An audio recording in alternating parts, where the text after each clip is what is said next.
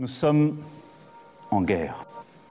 Est-ce qu'on doit craindre un effondrement mondial? Est-ce qu'il y a un risque d'effondrement mondial? Ceux qui partent aujourd'hui ou demain des grandes villes, ils auront vraiment des morts sur la conscience. Vous avez dit qu'ils vont faire flipper, hein Vous avez prévenu, hein J'ai pas ramené. Euh, euh, c'est pas Patrick Sébastien, c'est pas les sardines. Hein L'objet de la discorde, du papier toilette.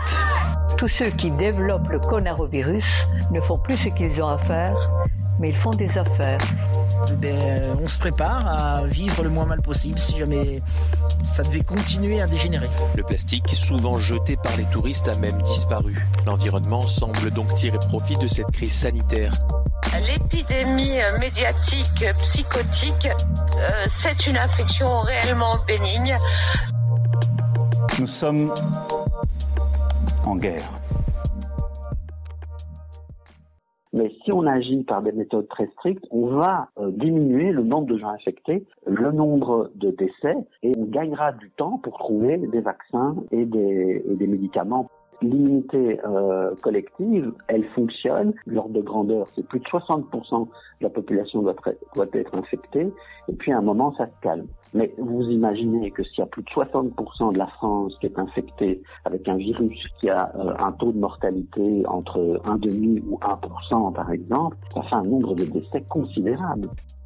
Là, les investissements dans les services publics, eh bien, on se rend compte que quand on ne les fait pas, on n'est pas à l'abri d'une catastrophe comme, comme il y a de la déforestation, comme il y a notre économie de plus en plus en contact avec cette faune euh, et cette flore sauvage, eh bien, on a ce transfert de virus brusque qui se fait. On sait qu'il y a ce transfert de virus euh, qui, qui risque peut-être d'être de plus en plus fréquent du monde sauvage vers les humains à cause du système socio-économique et de la manière qui fonctionne. Ça, on le sait, mais on n'a pas encore pris euh, les décisions politiques qui s'imposent, en fait, pour essayer d'atténuer ces effets et de changer la manière dont on vit et donc l'économie fonctionne.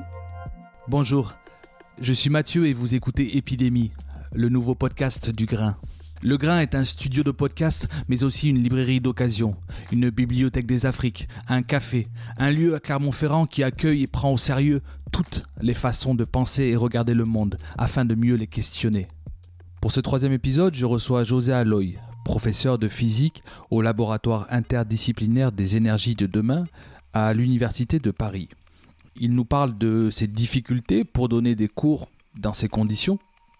Et surtout, notre conversation va tourner autour d'une tribune intitulée Covid-19, l'immunité collective est dangereuse. L'enjeu n'est pas d'aplatir la courbe, il s'agit d'enrayer l'épidémie. Une tribune qu'il a co-signée avec Étienne Decroly, virologiste, et Marc Decroly, médecin au SAMU de Bruxelles. L'épidémiologie n'est certes pas sa spécialité, mais certains outils de modélisation lui sont familiers, car issus de la sphère des systèmes complexes dont il est l'un des spécialistes. Cet entretien a été enregistré le 20 mars dernier. Je vous souhaite une bonne écoute et on se retrouve juste après. Oui, bonjour. bonjour, c'est Mathieu. Euh, merci beaucoup hein, du coup de vous rendre euh, disponible. Je sais que c'est pas parce que vous êtes en télétravail que vous avez plus de temps que ça non plus. Non, exactement, c'est assez rigolo d'ailleurs. On a même moins de temps, j'ai l'impression. Il y a même moins de temps. Comment vous expliquez ça? Euh, bah, D'abord, il a fallu mettre les choses en place euh, à l'arrache, en fait. Hein, donc, euh, du jour au lendemain, on a, on a reçu l'information durant un week-end, et puis le lundi, on, a, on devait supposément être euh, en ligne. Donc, ça suppose plein de choses. Ça suppose qu'on peut mettre les cours en ligne, ça suppose que les canaux de communication existent, ça suppose que les connexions Internet fonctionnent, etc. Et eh oui, parce que du coup, là, vous, donc là, vous continuez à, assurer vos, vos cours à distance, c'est ça? Oui, tout à fait. Là, on, a, on assure les, euh, une partie des cours à distance. Alors, il y avait des travaux pratiques, évidemment. Ça, on peut pas les faire puisqu'on peut pas aller dans les laboratoires, mais le, on a essayé de convertir des travaux pratiques de laboratoire en travaux pratiques d'analyse de données, puisque je donne des cours de physique. Mais ça, ça veut dire qu'il fallait euh, modifier les travaux pratiques en analyse de données, trouver des données et euh, créer un sujet, le mettre en ligne, le tester, etc. D'accord. Euh, plus le fait que euh, bah, on est quand même à la maison, il y a quand même euh, le, les interactions avec les autres, les, les courses là qui, qui, deviennent un peu compliquées parfois, puisque les gens se précipitent de manière inconsidérée dans les magasins, etc. Donc tout ça, c'est c'est vrai que ça occupe en fait. C'est vrai, c'est vrai. Alors, vous... Et ça suppose aussi, d'ailleurs, j'ai remarqué que ça suppose aussi que les étudiants euh, puissent être en ligne, quoi. Et c'est pas évident que tous les étudiants euh, ont la possibilité d'être en ligne avec une euh, connexion de qualité euh, et le matériel nécessaire pour suivre. Hein. C'était pas si évident que ça. Tout à fait, tout à fait. Donc pour rappel, vous êtes professeur de physique au laboratoire interdisciplinaire des énergies de demain, c'est ça? Oui, tout à fait. Et, euh, et en fait, on, on a été mis en, en relation par euh, Diego Landivar, qui m'avait envoyé une, une tribune que vous avez fait paraître avec euh, un virologue et un médecin du SAMU de Bruxelles, si je me trompe pas. Oui, tout à fait, oui. oui. Et cette tribune s'intitulait Covid-19, l'immunité collective est dangereuse. L'enjeu n'est pas d'aplatir la courbe, il s'agit d'enrayer l'épidémie. Avant de rentrer dans l'article, vous, aviez fait une précaution, enfin, vous aviez mis une précaution en disant voilà, moi je ne suis pas euh, épidémiologiste. Par contre, vous disiez, il fait que certains outils de modélisation utilisés me, sont familiers, car issus de la sphère des modèles euh, des, des systèmes complexes. Oui, tout à fait, oui. Est-ce que vous pouvez déjà me éclaircir cette précision que vous faisiez? Oui, tout à fait. C'est-à-dire que le, les, spécialistes d'épidémiologie euh, utilisent en partie des modèles mathématiques qui sont euh, dans la sphère des, de savoir-faire des gens qui font de la physique des systèmes complexes. Ce sont souvent des modèles basés sur des équations différentielles. euh, C'est des outils mathématiques qu'on- que l'on sait utiliser couramment. Ce sont des modèles qui sont soit déterministes, soit stochastiques. Ils incluent une partie d'aléatoire. Donc tous, tous ces outils mathématiques nous sont familiers. Et puis ce sont des modèles qui sont en des modèles compartimentaux, c'est-à-dire on considère des compartiments de types de gens, des gens qui sont susceptibles, exposés, infectieux euh, et puis guéris. Et puis on, écrit des équations qui, donnent les transferts d'une boîte à l'autre. Comment de susceptible on devient exposé, comment d'exposé on devient infectieux, etc. Donc ça, dans mes enseignements de modélisation, ce sont des modèles euh, les, plus, les plus simples. Pour les plus simples, ce sont des modèles qu'on enseigne quand on fait des cours de modélisation de systèmes complexes. Et j'ai évidemment des collègues proches qui, eux, sont euh, modélisateurs, mais aussi spécialisés en épidémiologie. Donc je comprends ce qu'ils racontent, je comprends les modélisations qu'ils font, et donc euh, c'est pour ça que j'ai une connaissance, euh, pas comme spécialiste, mais euh, quand même une familiarité avec ce type de modèle. Est-ce que typiquement, euh, dans le cas de cette crise qu'on traverse, on est dans le cas d'un système... euh, alors, je vous, je vous ai entendu, en fait, je vous ai écouté, à, vous allez passer il n'y a pas longtemps sur la méthode scientifique. Oui, et, tout à fait, oui. Et je sais qu'apparemment, ça a fait couler beaucoup d'encre de, de donner une définition de ce qu'est justement un, un système, un modèle de système complexe. Mais est-ce que dans le cas de ce qu'on vit actuellement, on, on est typiquement dans le cas d'un système euh, complexe? Absolument, on est en plein dans un système complexe. Euh, C'est quoi un système complexe? Je vais redonner la définition très simple. Ce sont des éléments en interaction entre eux. Ici, ce sont des humains qui sont en interaction entre eux. Et euh, ces interactions sont régulées par des rétroactions. Une rétroaction positive qui est un effet d'emballement et une rétroaction négative qui peut être un effet d'atténuation.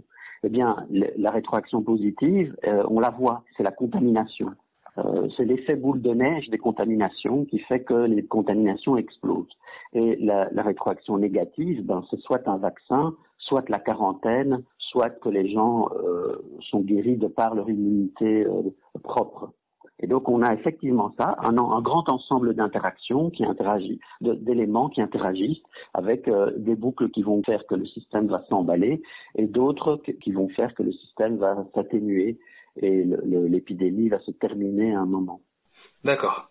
Alors sur euh, de la tribune dont je parlais, l'article commence avec un avec un graphique. Oui. On peut peut-être euh, revenir justement euh, sur ce graphique et les données qui sont présentées. Oui, celui qui concerne l'aplatissement des courbes. Oui, tout à fait. Oui, alors ça c'est un graphique qui circule, euh, qui, qui, qui n'est pas inintéressant, euh, qui a été surtout mis en avant par euh, le Centre des- d'études américain des maladies infectieuses, qui dit qu'il faut aplatir la courbe. Comme je disais, comme il y a une boucle de rétroaction positive, c'est-à-dire cet effet boule de neige d'emballement des infections que l'on observe, la première phase euh, d'une infection est toujours exponentielle, c'est-à-dire un effet boule de neige, une explosion des cas. Et donc, on va atteindre potentiellement un très très grand nombre de gens qui sont infectés et très rapidement. Et donc, ça fait que si on a cet emballement euh, à, tout- à pleine vitesse, à ce moment-là, on a beaucoup de malades qui arrivent tous en même temps dans le système hospitalier et le système hospitalier peut être complètement dépassé par l'afflux de malades et euh, dysfonctionner. Donc l'idée, c'est que si on arrive à ralentir cet emballement, c'est-à-dire on freine cette fameuse boucle de rétroaction positive euh, par des méthodes de quarantaine, etc., on va pouvoir, euh, ou par une immunité que les gens acquièrent naturellement, la courbe va s'étaler et le, le, nombre de gens infectés va être moins haut, mais ça va durer un peu plus longtemps, mais ce qui va permettre au système hospitalier de euh, pouvoir euh, gérer l'afflux de gens et espérer que le système hospitalier ne va pas être euh, débordé complètement. C'est ce qui se passe pour le moment en Italie du Nord. Hein. Il, y a des, il y a des zones d'Italie du Nord où ce, ce, drame a lieu, c'est-à-dire que les hôpitaux sont complètement débordés et ne savent plus gérer tous les patients. Ça veut dire qu'ils doivent décider qui laisser mourir dans les couloirs, qui soigner en priorité, etc.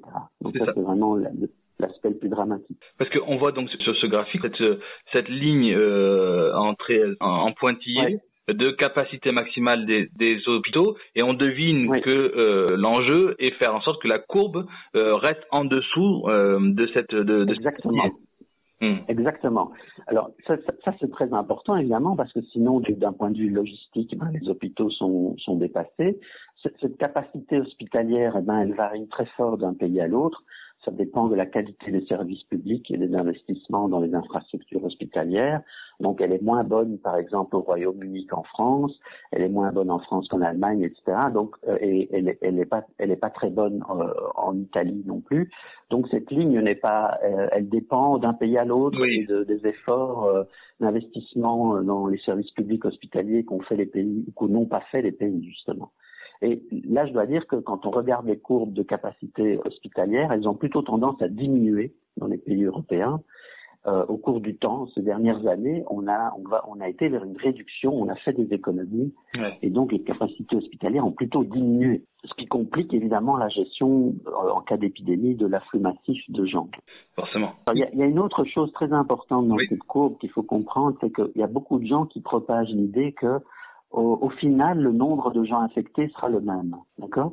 C'est-à-dire qu'on étale la courbe, c'est-à-dire que le, on étale le flux de patients dans le temps, mais que euh, le nombre de patients au total sera le même. Et ça, c'est pas nécessairement vrai du tout. C'est ça qu'il faut comprendre. C'est-à-dire que quand on prend les mesures de quarantaine strictes, oui. on agit sur la contagion et donc on réduit le nombre de cas. On peut réduire, si tout marche bien, le nombre de gens infectés et le nombre de malades. En fait. Donc non seulement on étale la courbe dans le temps, c'est-à-dire on l'aplatit, mais en plus on peut diminuer le nombre de gens infectés quand les, mesures de quarantaine sont euh, appliquées de manière stricte et surtout suivies de manière stricte. Finalement, l'enseignement principal, en tout cas ce que moi j'ai cru comprendre de, de l'article, c'est que euh, le facteur clé sur lequel il faut agir, c'est pour vous euh, le taux de, de, transmission, contamination que vous appelez R0, c'est ça? R0, c'est ça, c'est le, le, nom technique que les épidémiologues donnent à ce taux de transmission. Oui.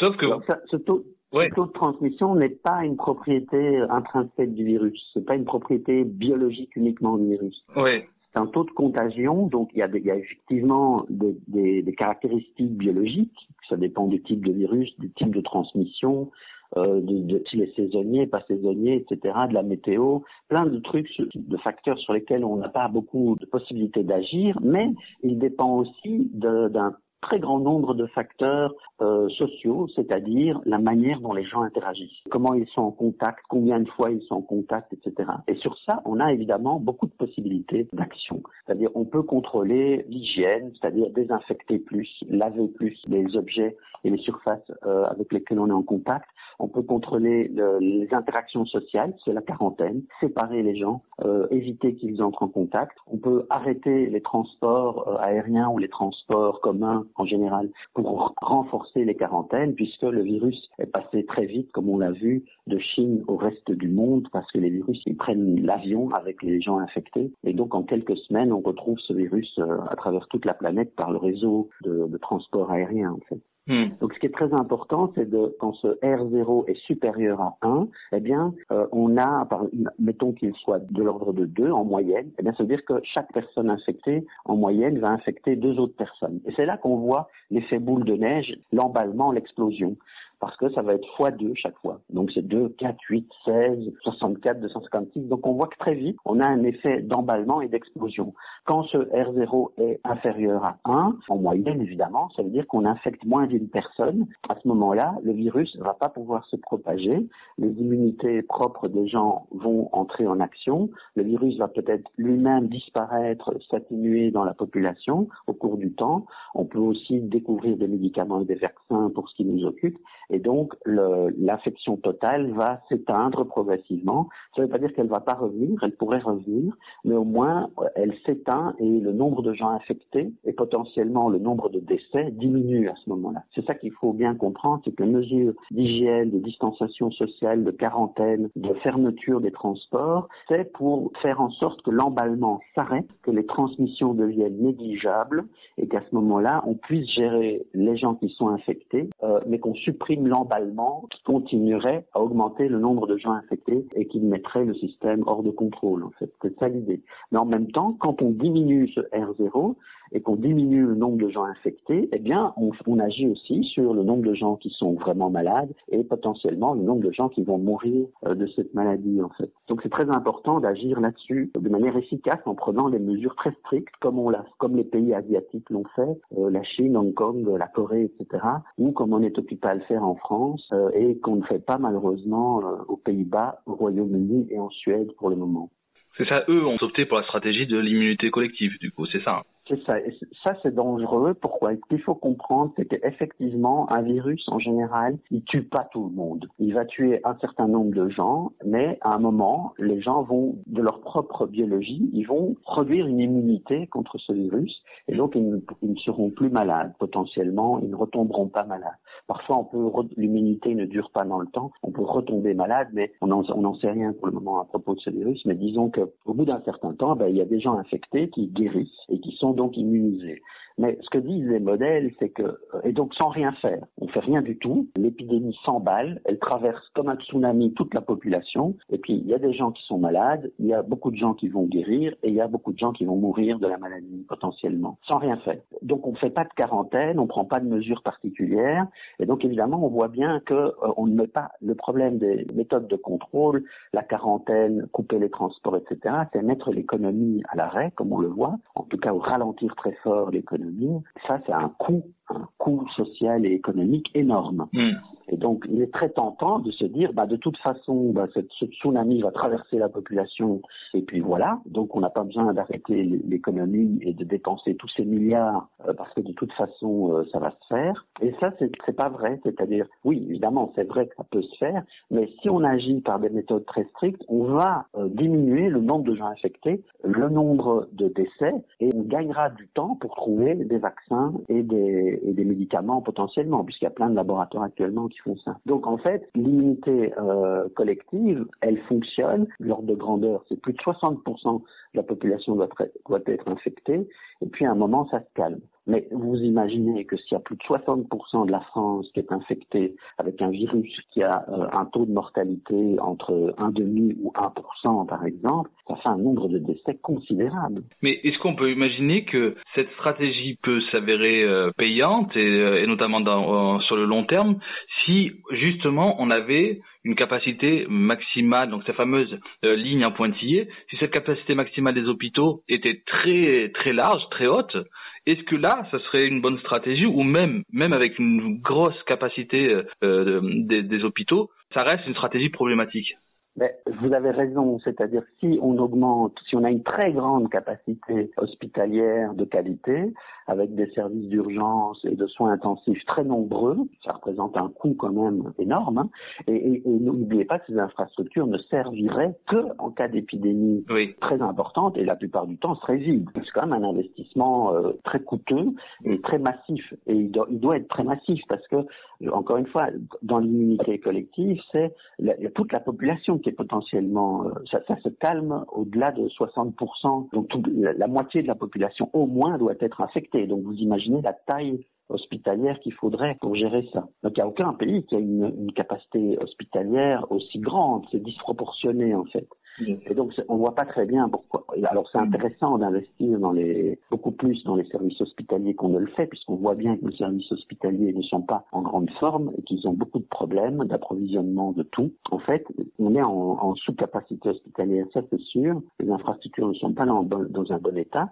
Mais faire construire une, une infrastructure pléthorique énorme pour faire cette immunité collective, ça représenterait un coût gigantesque aussi et là, euh, on peut se demander quel est l'intérêt d'investir autant pour euh, ne pas faire de quarantaine et éviter. Donc ça, c'est une décision politique qui est assez compliquée, sachant que la plupart du temps, ces infrastructures ne servent à rien en fait.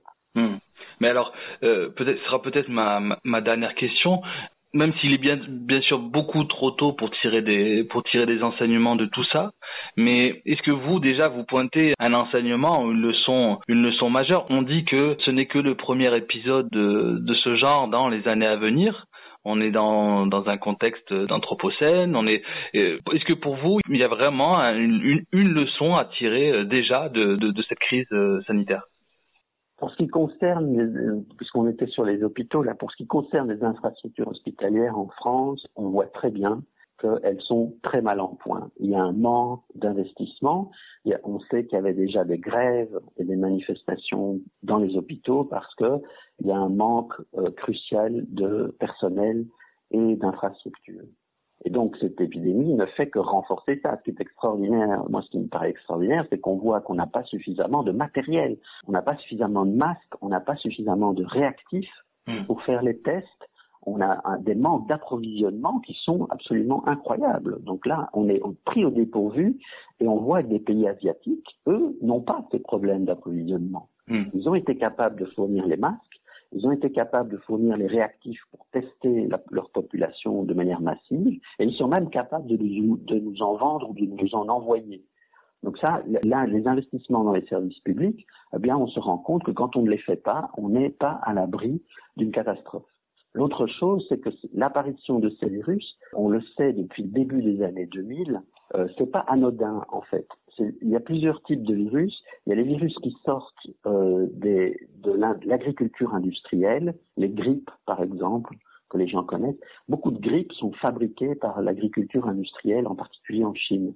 Hmm. C'est-à-dire que quand on mélange une telle densité de volailles, euh, de porcs euh, et de donc de cochons, hein, les porcs et, et d'humains, euh, eh bien on crée des virus et ces virus finissent par passer des volailles euh, aux humains et puis s'échapper et infecter le monde entier.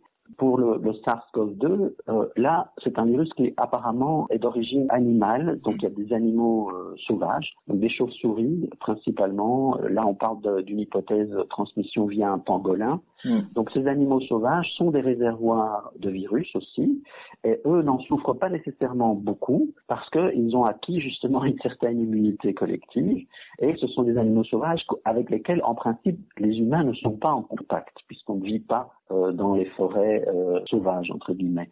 Donc le problème, c'est que comme il y a de la déforestation, comme il y a notre économie de plus en plus en contact avec cette faune euh, et cette flore sauvage, eh bien on a ce transfert de virus brusque qui se fait. C'est le cas pour Ebola en Afrique et c'est le cas pour le SARS ici apparemment. Les analyses tendent vers, euh, vers cette hypothèse-là, c'est-à-dire que on a eu une transmission d'un nouveau virus issu probablement d'un réservoir chauve-souris qui serait passé par euh, un pangolin qui se trouvait sur un marché. Alors je ne connais pas la, connais pas la géographie et la sociologie de la ville de Wuhan en, Chine, donc je ne sais pas pourquoi ces gens sont en contact avec ces animaux sauvages. En Afrique, on le sait, c'est-à-dire que les gens sont obligés, pour des raisons socio-économiques, de déforestation, etc., d'aller se nourrir dans la forêt équatoriale. Et comme ils vont se nourrir dans la forêt équatoriale, eh bien, ils sont au contact euh, de réservoirs viraux euh, sauvages, euh, qui sont portés par, par exemple, des chimpanzés, etc., ou d'autres espèces animales, qui font que ce virus, tout d'un coup, passe à l'homme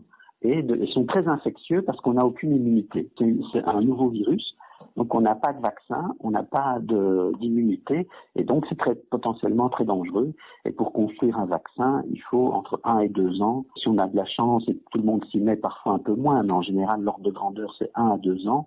Donc on voit qu'à ce moment-là, on a un tsunami épidémiologique qui traverse toute la planète, puisque la mondialisation et le transport aérien fait qu'en quelques semaines, un virus apparu en Chine a, traversé le monde.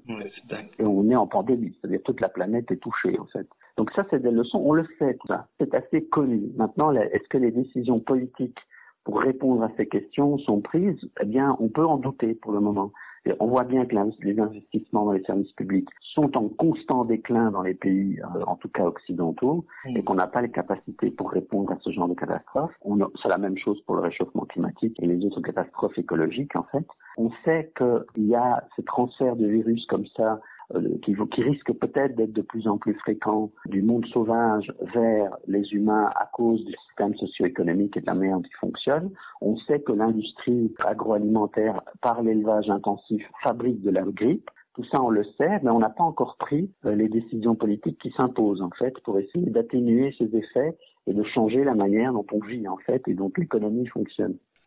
Eh ben, je pense que c'était très clair. Merci beaucoup, euh, José, pour euh, toutes ces précisions. Merci infiniment. Et puis, ben, un de ces jours, j'espère, euh, quand tout sera, sera passé. Très bien. Merci à vous. Au revoir. Merci, José. Au revoir. Merci d'avoir écouté jusqu'au bout cet épisode. N'hésitez pas à partager, commenter, poser vos questions. Le but de ce podcast n'est pas tant d'apporter des réponses que collecter de la matière pour alimenter nos débats futurs, en tirer des enseignements et surtout ne pas oublier. Ne pas oublier pour ne pas nous replonger dans la quotidienneté de nos vies une fois tout ceci terminé, comme si rien n'avait eu lieu. Continuons à nous comporter de façon responsable et gardons à l'esprit qu'une fois l'épidémie terminée, il faudra se poser les bonnes questions, puis ouvrir et animer de vrais débats. Ce podcast est là pour ça. On se retrouve très vite pour un prochain épisode. D'ici là, n'oubliez pas de dire à ceux que vous aimez que vous les aimez. On est ensemble. Cambé